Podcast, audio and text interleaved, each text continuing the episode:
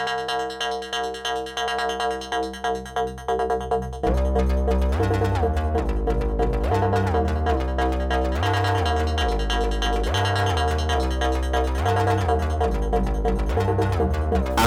Achtung, die Volksverdommung kann Folgen haben. Dies ist eine davon. Und damit hallo und herzlich willkommen zu einer neuen Folge der Volksverdommung. Es freut mich ganz außerordentlich, dass in den letzten Wochen auch einige neue fantastische Hörer dazugekommen sind. Das äh, darf gerne so bleiben. Dementsprechend gerne fleißig weiter von diesem Podcast erzählen. Heute habe ich was Neues, was ich mir schon am Anfang, als ich äh, mir überlegt habe, diesen Podcast zu starten, gewünscht habe, nämlich Sachen auch vorzulesen und mit freundlicher Genehmigung von meinem Gast aus der letzten Folge, Moritz Böger, und dem Ventura Verlag darf ich Auszüge aus dem Buch Die Aschebrut, über das wir in der letzten Folge auch ein bisschen gesprochen haben, vorlesen und mit euch ein wenig über das, was ich vorlese, spreche. Ganz kurz vorweg, die gesamte Folge ist natürlich mehr oder minder ein ziemlicher Spoiler, denn ich lese direkt aus dem Buch vor und auch wenn es äh, Teile sehr vom Anfang des Buches sind, ist da natürlich schon Information drin, die eventuell das ein oder andere spoilert. Wenn ihr also das Buch zuerst lesen wollt, dann tut das und hört euch die Folge vielleicht im Anschluss an. Das Buch, über das wir sprechen, ist Die Aschebrot von Moritz Böger. Es ist 2021, also ganz neu, im Ventura Verlag erschienen, hat 350 Seiten und den Klappentext, den habe ich ja schon in der letzten Folge vorgelesen. Wer das gerne nochmal hören würde oder überhaupt zum ersten Mal hören würde, da gerne reinhören. Das spare ich mir nämlich heute. Trotzdem starten wir natürlich mit einer ganz kurzen Zusammenfassung von dem Buch oder zumindest von dem Anfang des Buchs. Im Mittelpunkt der Geschichte steht eine Gruppe Söldner, die im Auftrag des Hochkönigs auf eine abgelegene Insel, eine Vulkaninsel mit dem Namen Skeld segeln und dort angekommen bemerken sie schnell, dass auf der Insel nicht alles ganz im Reinen ist. Eine der Stationen der Söldner ist ein Ort namens Schmelztiegel und wie es da so aussieht und den Weg dorthin, den lese ich euch jetzt in einem Auszug aus Kapitel 5 vor. Das Kapitel trägt auch den Titel Schmelztiegel, wie also diese Ortschaft. Kapitel 5 Schmelztiegel Der Boden, auf dem Jördes lag, erbebte plötzlich, als würde die gesamte Insel zittern. Sie riss benommen die Augen auf. Die Steinsäule knirschte hörbar. Decken und Felle raschelten, als sich die anderen von ihren Lagern erhoben. Metallische Geräusche waren zu hören, als die Söldner ihre Klingen bereit machten, zu sehen war jedoch wenig. Das Feuer schien erloschen und die glimmende Asche spendete kein Licht. Auch der Himmel war noch schwarz. Es gab nur einen Punkt in ihrem Blickfeld, der etwas heller wirkte. Der Himmel über dem Gipfel des Vulkans. Aus dem Hauptkrater schien ein rötliches Glimmen das von den darüber hängenden Aschewolken gespenstisch zurückgeworfen wurde. Jördes wurde langsam bewusst, dass es sich um eine Erschütterung handelte, die von Gals Galgen ausging. Habt ihr das auch gespürt? fragte jemand, vermutlich Kimmy. Wahrscheinlich eine Art Erdstoß, mutmaßte Jördes, denn von solchen Phänomenen hatte sie schon gehört. Als ihre Kameraden das vernahmen, wurde auch dem letzten klar, dass sie nicht angegriffen wurden. Ich dachte, endlich tut sich mal was. Ich wollte endlich mal wen angreifen, erschallte erneut Kimmys Stimme aus der Dunkelheit. Er klang enttäuscht. Dann hörte Jördes das Knarzen von Leder, als die Männer ihre Waffen wegsteckten und sich auf den Boden setzten. An Schlaf war nicht mehr zu denken, da alle angespannt wirkten. Niemand sprach oder nahm zu Kimmys Geplapper Stellung. Die Rotte war ein schweigsamer Haufen, was durch die aktuelle Situation nur noch verstärkt wurde. Jördes saß eine ganze Weile nachdenklich da, bis sie merkte, dass am Horizont die ersten Anzeichen der aufgehenden Sonne sichtbar wurden. Der einzige, der ausgeruht zu sein schien, war Chell. Auf, auf, entzündet die Laternen, erledigt, was erledigt werden muss. Morton murrte, für ein Testament ist es wohl zu spät. Ja, das nervten diese Sprüche. Jetzt übertreibst du es mit deinem Alter aber. Du bist doch noch keine neunzig. Ich fühle mich im Moment wie hundert, blaffte der Alte zurück. Er schien unverbesserlich. Jördis ließ ihn da in Ruhe und schnürte im Schein der Laterne ihr Bündel zusammen. Stan, Stellan und Veit wirkten beim Abbruch des Lagers mürrisch. Das kalte Frühstück verschlechterte die Stimmung weiter. Was für ein Fraß, klagte Kimmy. Mir fehlt der süße Brei, den meine Mutter morgens kocht. Der Käse ist auch alle. Ja, das erinnerte es an die Quengelei eines Kleinkinds, und sie war froh, dass niemand die Einladung nutzte, den Neuling zur Schnecke zu machen. Sie selbst hatte gar keinen Appetit, zwang sich jedoch, einige Stücke trockenen Brotes hinunterzuwürgen. Es würde ein harter Tag werden. Schmelztiegel hatte der Rottmeister das Ziel des heutigen Tages genannt. Jördes fand, dies war ein passender Name für eine Siedlung, die sich am Fuße des Feuerberges befand. Sehen konnte sie ihr Ziel natürlich nicht, denn die Vegetation war im Zentrum der Insel üppiger als im Süden. Wacholdersträucher wuchsen dicht an dicht, und die sich ineinander schiebenden Äste der Kiefern bildeten an vielen Stellen ein Dach über dem schmalen Pfad. Der erdige Geruch von Rinde und Pilzen lag in der Luft. Abseits des Weges war der Boden von einem struppigen Moospolster bedeckt, welches dem Waldgebiet einen urzeitlichen Charakter verlieh. Die Sicht wurde dadurch noch weiter verschlechtert, dass seit Tagesanbruch ein grauer Nebel über die Insel kroch. Dieser war so undurchdringlich, dass Jördes das Gefühl hatte, es werde niemals richtig Tag. Der Pfad, dem die Söldner folgten, wand sich in ständigem Zickzack durch hügeliges Gelände bergauf. Wie Blinde tappten sie zeitweise voran, durch Nebelbänke und Waldschatten. Wieder und wieder meinte Jördes, sie hätten den Aufgang zur Siedlung endlich erreicht, doch nach jeder Biegung lag nur ein weiterer Abschnitt des scheinbar endlosen Waldwegs vor ihnen. Der Nebel dämpfte alle weiter entfernten Töne, wodurch ihr das Geräusch der eigenen Schritte unangenehm laut vorkam. Doch irgendwann, als Jördes schon davon überzeugt war, sie würden ihr Ziel niemals erreichen, tauchte plötzlich ein windschiefer Schutzwall vor ihnen auf. Die Befestigung bestand aus langen, oben zugespitzten Pfählen, die man in dichter Reihe in den Boden eingegraben hatte. Aufgenagelte Holzlatten hielten die Konstruktion zusammen. Die Söldner folgten der Palisade ein kleines Stück, bis sie ein Tor erreichten, das aus glatt geschliffenen Baumstämmen bestand und breit genug gewesen wäre, um es mit einem Karren zu passieren. Mit Unbehagen stellte Jördes fest, dass das Tor offen stand, jedoch keine Menschen zu sehen waren. Zudem konnte sie keinerlei Geräusche aus dem Ort hören. Ob die geisterhafte Stille am dichten Nebel lag? Chell hob routiniert eine Hand und forderte die Rotte mit einer Bewegung des Zeigefingers dazu auf, sich um ihn zu sammeln. Macht euch kampfbereit. Seid so leise wie möglich, flüsterte er. Kjell, Morton und die beiden Neulinge luden ihre Waffen. Die anderen zogen ihre Klingen. Jördis streifte sich zusätzlich ihren Rundschild, lederbezogen und mit Eisenbändern verstärkt, über den linken Arm. Das Gewicht des Schildes war ihr vertraut und versprach ein Gefühl der Sicherheit. Die Rotte bildete eine Formation mit Chell und Morton an der Spitze. Angespannt folgte Jördis den Männern durch das geöffnete Tor.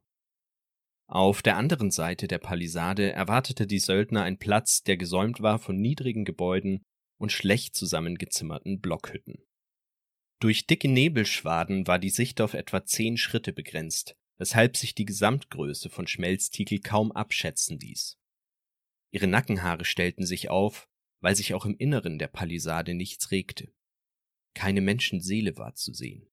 Niemand in der Nähe, der die Ankunft der Rotte bemerkt hätte. Kein Hundegebell, kein Kindergejohle, nichts. Jördes kam sich vor wie in einer Geisterstadt. Ihre Hände, die sich an Säbel und Rundschild festklammerten, waren eisig und gefühllos. Chell gab erneut das Handzeichen zum Sammeln und teilte anschließend die Rotte auf. Stan, Kimmy und Jördes folgen mir, raunte er. Obwohl er leise sprach, klangen seine Worte verboten laut in diesem Reich der Stille. Wir folgen der Palisade nach links. Die anderen gehen rechts. Morton hat dort das Kommando. Diese Taktik zum Erkunden von Siedlungen war den Söldnern vertraut und galt als bewährt. Also folgte Jördes auf leisen Sohlen dem Rottmeister, während die von Morten geführte Gruppe vom Nebel verschluckt wurde. Der Rottmeister und Stan schlichen voran. Sie bewegten sich mit der Geschweidigkeit ja jagender Raubtiere. Stans Langschwert glänzte im Nebel. Die Muskete hielt Hjell in ruhigen Händen. Kimmy dagegen wirkte hektisch und unruhig. Er riss den Lauf seiner Donnerbüchse immer wieder hin und her, so als wollte er alle Himmelsrichtungen gleichzeitig im Auge behalten. Sein unschuldiges Gesicht passte so gar nicht in diese düstere Umgebung. Er sollte nicht hier sein, dachte Jördes. Der Palisade folgend passierten sie weitere Blockhütten. Auf Jördes wirkten die Behausungen armselig und primitiv. Einige waren kaum mehr als grob zusammengehauene Bretterbuden oder Holzverschläge. Die Ortschaft machte auf Jördes einen abweisenden Eindruck, als wäre jede Bewegung eines lebenden Menschen hier ein störender Fremdkörper. Sie entdeckten weit und breit kein Lebenszeichen, doch plötzlich hob Jell warnend die Hand und stoppte mitten in der Bewegung. Jördes blieb stehen. Sie hörte keinen Laut, doch schlagartig wurde ihr bewusst, worauf der Rottmeister aufmerksam machen wollte. In der Luft lag ein unangenehmer, rauchiger Geruch. Er erinnerte Jördes an fettiges Fleisch, das über dem Feuer gegrillt wird, bis schwarzes. Langsam setzte sich Jell wieder in Bewegung und führte die Gruppe um eine weitere Hütte. Als Jördes den Männern um die Ecke, Ecke folgte, wurde sie von dem erbärmlichen Gestank beinahe überwältigt. Kimmy schnaufte. Es stinkt hier nach Tod und nach Verwesung. Wie irgendein totes Viech. Bereust du jetzt, dich auf diese Mission eingelassen zu haben? fragte ihn Jördes von der Seite, hielt aber ihre Stimme gedämpft. Kimmy schüttelte den Kopf. Nein, das nicht, aber ich muss zugeben, ich hatte es mir anders vorgestellt. Ich hätte mit mehr Beute gerechnet, mit großen Schätzen, Heldentaten und so etwas. Die Söldnerin sah Kimmy in die Augen mit einem Blick, der sagte, wie kann man nur so naiv sein? Damit brachte sie den Neuling endlich zum Schweigen. Im selben Augenblick gelangten die Söldner auf einen Hinterhof, in dessen Mitte sich die Quelle der Ausdünstungen befand. Umgeben vom versenkten Erdboden erblickte Jördes einen mannshohen, unförmigen Haufen aus verbranntem Holz und verkohlten Leichen. Bei den verrußten Brennmaterialien handelte es sich wohl um Bestandteile einiger Blockhütten. Jördes erkannte dicke Balken, Dachlatten, sogar eine halbierte Tür. Die Leichen waren in unterschiedlichem Zustand. Von einigen waren nur poröse Knochen und Asche übrig. Bei anderen war die Haut schwarz und an vielen Stellen aufgeplatzt. Viele hatten seltsame Körperhaltungen, so als hätten sich die Körper im Feuer gewunden und verkrampft. Der Leichenberg qualmte noch ein wenig und als sich Jördes dem grauenerregenden Fund näherte, spürte sie, dass auch Restwärme von ihm ausging. Sie vermutete, dass das Feuer vor kurzem noch gebrannt hatte, nur wer hatte es entzündet? Stan, der in Bezug auf tote Menschen keine Berührungsängste kannte, stocherte mit seinem Schwert in der Anhäufung aus menschlichen Überresten. Bei allen Schrecken der Hölle, murmelte er, mehr zu sich selbst als zu den anderen. Mit einer Drehung seines Schwerts zog er einen pechschwarzen Totenschädel aus dem Durcheinander. Ja, das war irritiert, bis Stan mit der Spitze der Klinge auf ein Loch im Schädel deutete. Genau wie bei dem kleinen Mädchen am Hafen, stellte Chell überrascht fest. Mit dem Langschwert suchte Stan weiter und beförderte noch einen Schädel aus dem unförmigen Haufen. Dieser rollte ein Stück über den Boden, bis er liegen blieb. In der Stirn steckte eine abgebrochene Messerklinge. In drei Teufels Namen entfuhr es dem Rottmeister. Seine Pupillen waren vor Erstaunen geweitet und blickten erschrocken zu den verbrannten Leichen. Jörtes wurde bewusst, dass fast alle Schädel im Scheiterhaufen eingeschlagen oder zertrümmert waren. Dieser verfluchte Ort! Was für ein kranker Scheiß hat hier stattgefunden? fragte Jördes und dachte dabei an das tote Mädchen, das Chell im Hafen gefunden hatte. Vielleicht werden wir es bald herausfinden, flüsterte Kimmy der den Leichenberg bereits einmal umrundet hatte. Dort steht etwas. Jördes traute ihren Augen kaum. Da hatte tatsächlich jemand eine Art Schild an die Hauswand genagelt. Vier Wörter und einige Zeichen waren ins Holz geritzt. Sie trat näher. Jördes konnte die Schrift lesen, doch das, was dort stand, ergab auf den ersten Blick keinen Sinn. Ihr entkommt mir nicht. Ja, das war nicht klar, was genau das bedeuten sollte. Daher fragte sie in die Runde. Ist die Botschaft als Warnung oder Drohung zu verstehen? Stan ergänzte, falls es eine Drohung ist, an wen richtet sie sich? Kimmy versuchte einen Scherz. Vielleicht hat jemand verdammt viele Weiber abgeschleppt. Das war so dumm, dass Jördes ihn am liebsten geohrfeigt hätte. Lass gut sein, Kleiner, warnte ihn Stan, und benimm dich jetzt mal wie ein Erwachsener. Die Warnung klang irgendwie väterlich und zeigte Wirkung. Kimmy sah kurz zu Boden und murmelte, ich wollte bloß einen Witz machen, tut mir leid. Stan wollte wohl etwas entgegnen, doch Kimmy fuhr fort. Bin etwas nervös, ist hier alles ganz schön beängstigend. Zum Umkehren ist es wohl zu spät, oder? Als Jördis den Kopf schüttelte, erkannte sie aus den Augenwinkeln, dass für solche Diskussionen keine Zeit blieb. Chell, der Rottmeister, hatte etwas entdeckt. Da hinten sind Spuren zu sehen. Los jetzt, folgt mir, befahl er mit gedämpfter Stimme. Die genannten Spuren stammten augenscheinlich von einem einachsigen Karren, mit dem man die Leichen herangefahren hatte. Einige Abdrücke verliefen kreuz und quer über den Hof, aber eine tief eingefahrene Rinne führte nach Norden. Ja, und was am Ende dieser Rinne liegt oder was im Norden so zu sehen ist, zu finden ist, das müsst ihr dann selber lesen. Jetzt schauen wir uns erstmal so ein bisschen das an, was wir gerade in dem Auszug gehört haben. Wir haben ganz am Anfang so das Beben des Vulkans auf der Insel äh, mitbekommen. Da haben wir ja in Folge 10, also in der letzten Folge, auch so ein bisschen über die Recherche für das Buch gesprochen. Und ähm, das war einer der Punkte, eines der Beispiele, das der Moda genannt hat. Und äh, ja, hier haben wir jetzt mal quasi live dann das Ergebnis von Moos Recherche dazu lesen können. Ansonsten haben wir hier noch sehr schön dargestellt in diesen Dialogphasen, denke ich, und in den Gedanken von Jördes, über das Verhältnis der Söldner untereinander. Wir haben hier so ein bisschen die erfahrenen Söldner und die Grünschnäbel, die da so ein bisschen aufeinander prallen. Und ja, da haben wir auch in der letzten Folge so ein bisschen drüber gesprochen, über die Schwierigkeit, Figuren irgendwie durch Dialog so ein bisschen mehr Leben zu verleihen, so dass ähm, Show, don't tell, also eher zeigen als beschreiben.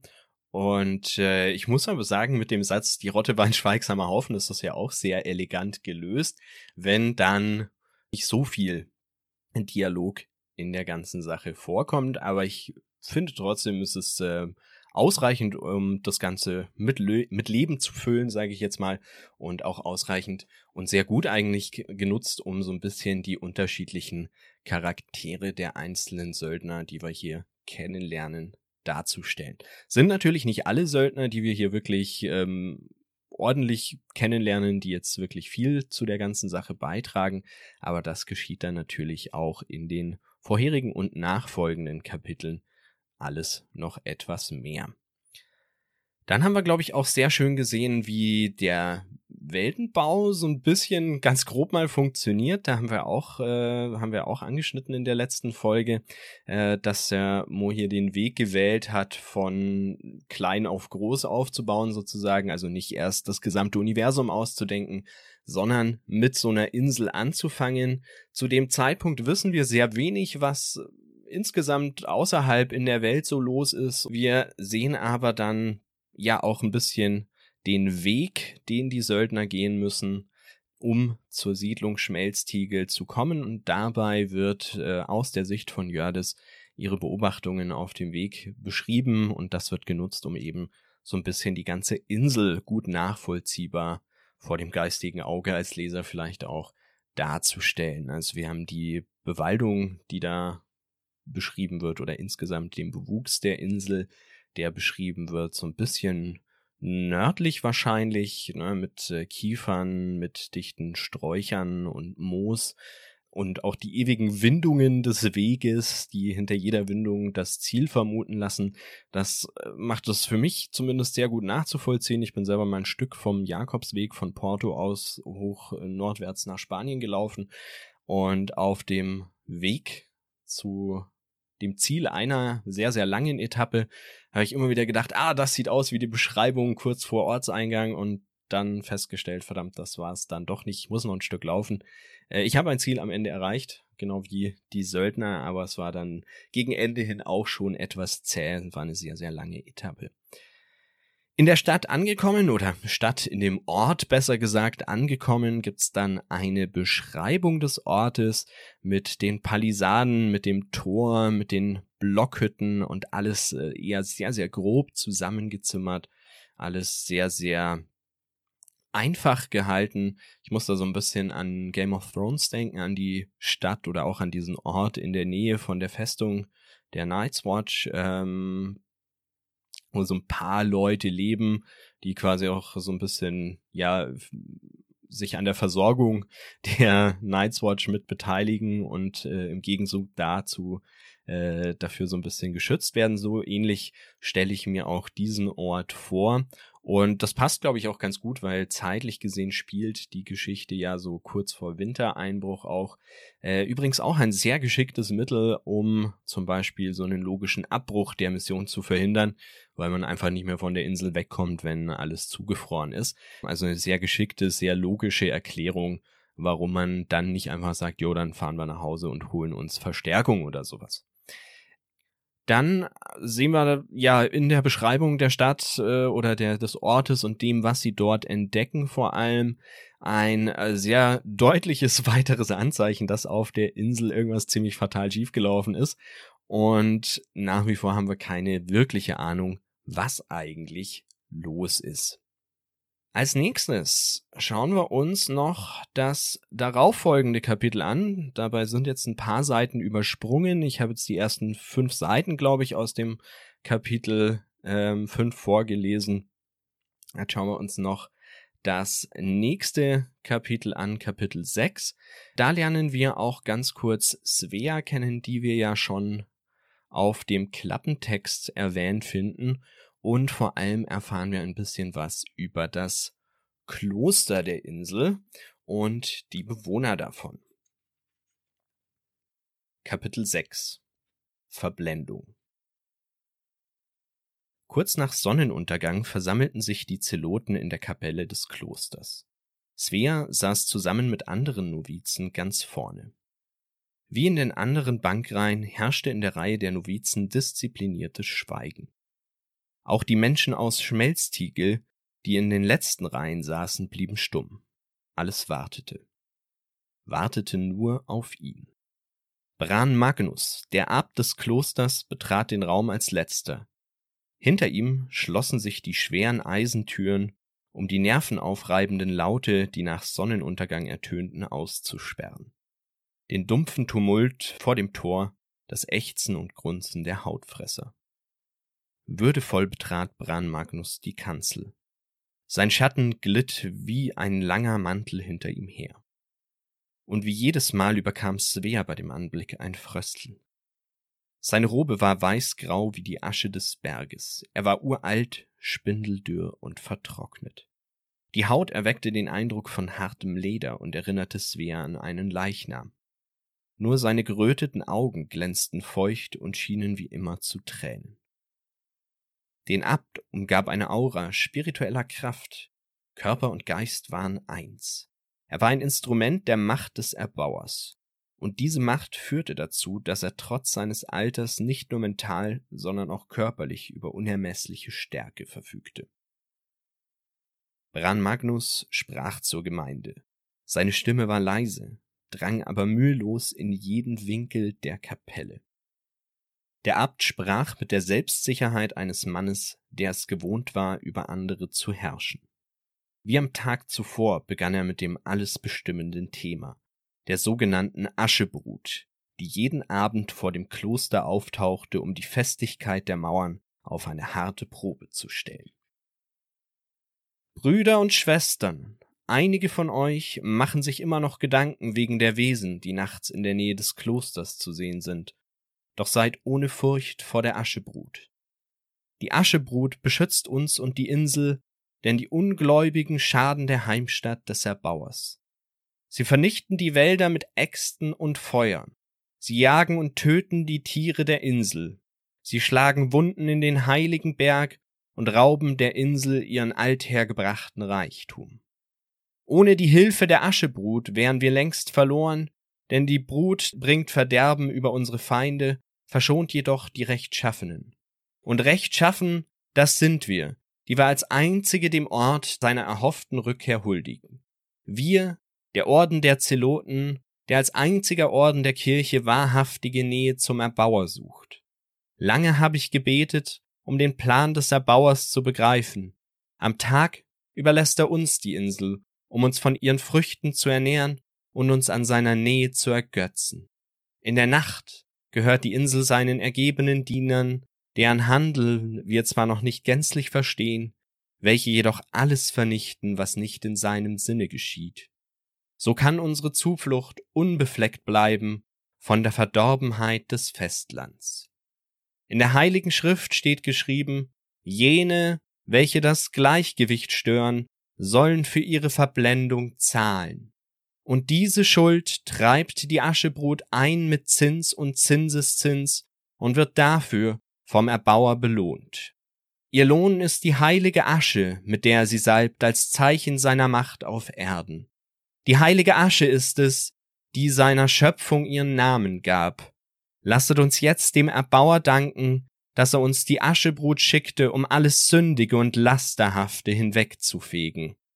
Lasset uns gemeinsam dafür beten, dass die Insel von Schmutzigem und Unreinen verschont bleibt, solange wir und die Aschebrut in friedlicher Gemeinschaft leben. Denn ihr seid meine Gemeinde, ihr seid meine Werkzeuge, um den Ruhm des Erbauers zu mehren. Als die Gemeinde sich erhob, um gemeinsam zu beten, beteiligte sich Svea mit lauter Stimme.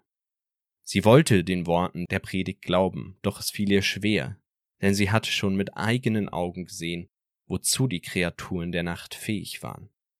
Außerdem beschlich sie insgeheim das Gefühl, dass der Abt seiner Gemeinde nicht die ganze Wahrheit sagte.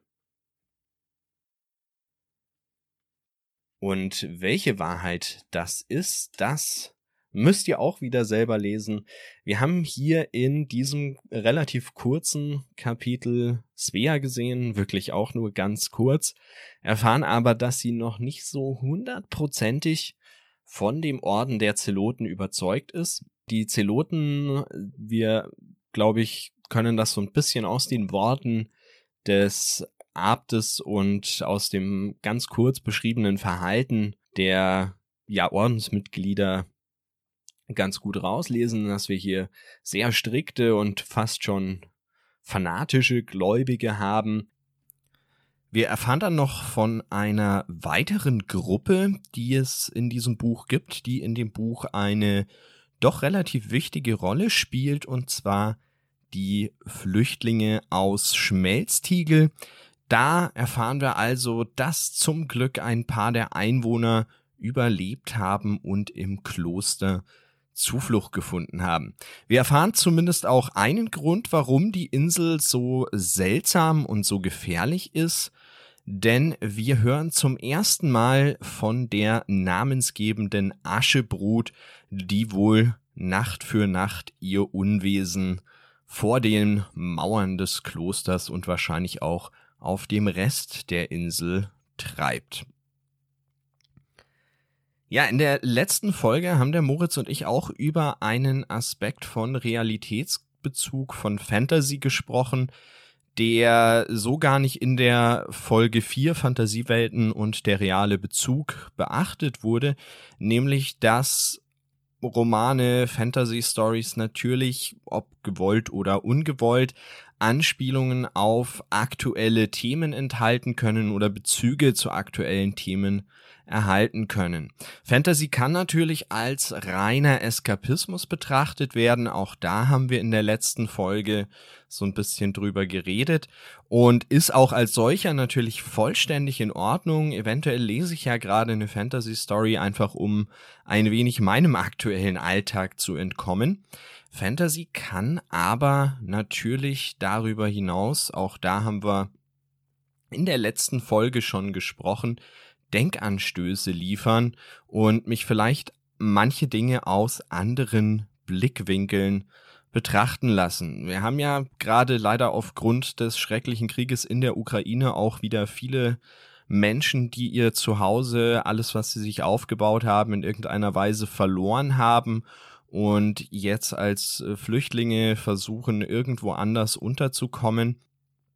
Die Flüchtlinge aus der Ukraine sind ja zum Glück wesentlich freundlicher und menschlicher aufgenommen worden, als das für die Flüchtlinge aus dem Buch aus Schmelztiegel der Fall ist. Und gerade über solche Kontraste, die einem dann vielleicht äh, ein Fantasy-Buch im Vergleich zur aktuellen realen Situation mitgibt, können wir das dann nutzen, um da nochmal aus einem anderen Blickwinkel drauf zu schauen und sich auf die Weise einfach nochmal tiefergehend damit auseinanderzusetzen. Mit dieser doch sehr ernsten, aber wichtigen Note sind wir dann auch am Ende der heutigen Folge angelangt. Ich hoffe, die Folge hat euch gefallen. Es war ja etwas ganz anderes als die bisherigen Folgen.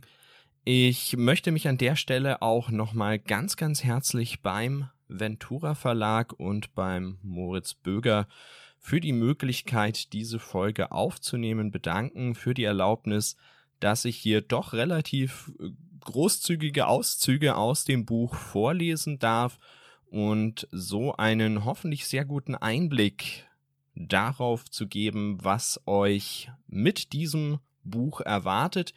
Wenn ihr noch mehr über das Buch wissen wollt, dann schaut gerne auf die Seite vom Ventura Verlag oder auf hochleveln.de. Beides habe ich euch in der Podcast-Beschreibung auch nochmal verlinkt. Ich bin mir nicht hundertprozentig sicher, wie das bei den ganzen Anbietern dann noch übrig bleibt. Ansonsten meldet euch gerne. Äh, ich habe auch erfahren, dass Podcasts wohl bei Spotify bewertet werden können. Es wäre sehr cool, wenn ihr das macht. Natürlich ehrlich äh, und das heißt fünf Sterne. Ansonsten könnt ihr natürlich wie immer über Twitter unter @volksverdommung oder per E-Mail volksverdommung at gmail.com mit mir in Kontakt treten und eure Meinung, eure Wünsche zum Podcast loszuwerden. Wer selbst Autor ist und seine Geschichten, seine Bücher auf ähnliche Weise präsentiert sehen möchte, darf sich natürlich auch sehr gerne über die Wege E-Mail oder Twitter bei mir melden. Damit verabschiede ich mich bei den fantastischsten Hörerinnen und Hörern, die es so gibt und sage auf Wiedersehen oder Wiederhören. Bis zum nächsten Mal.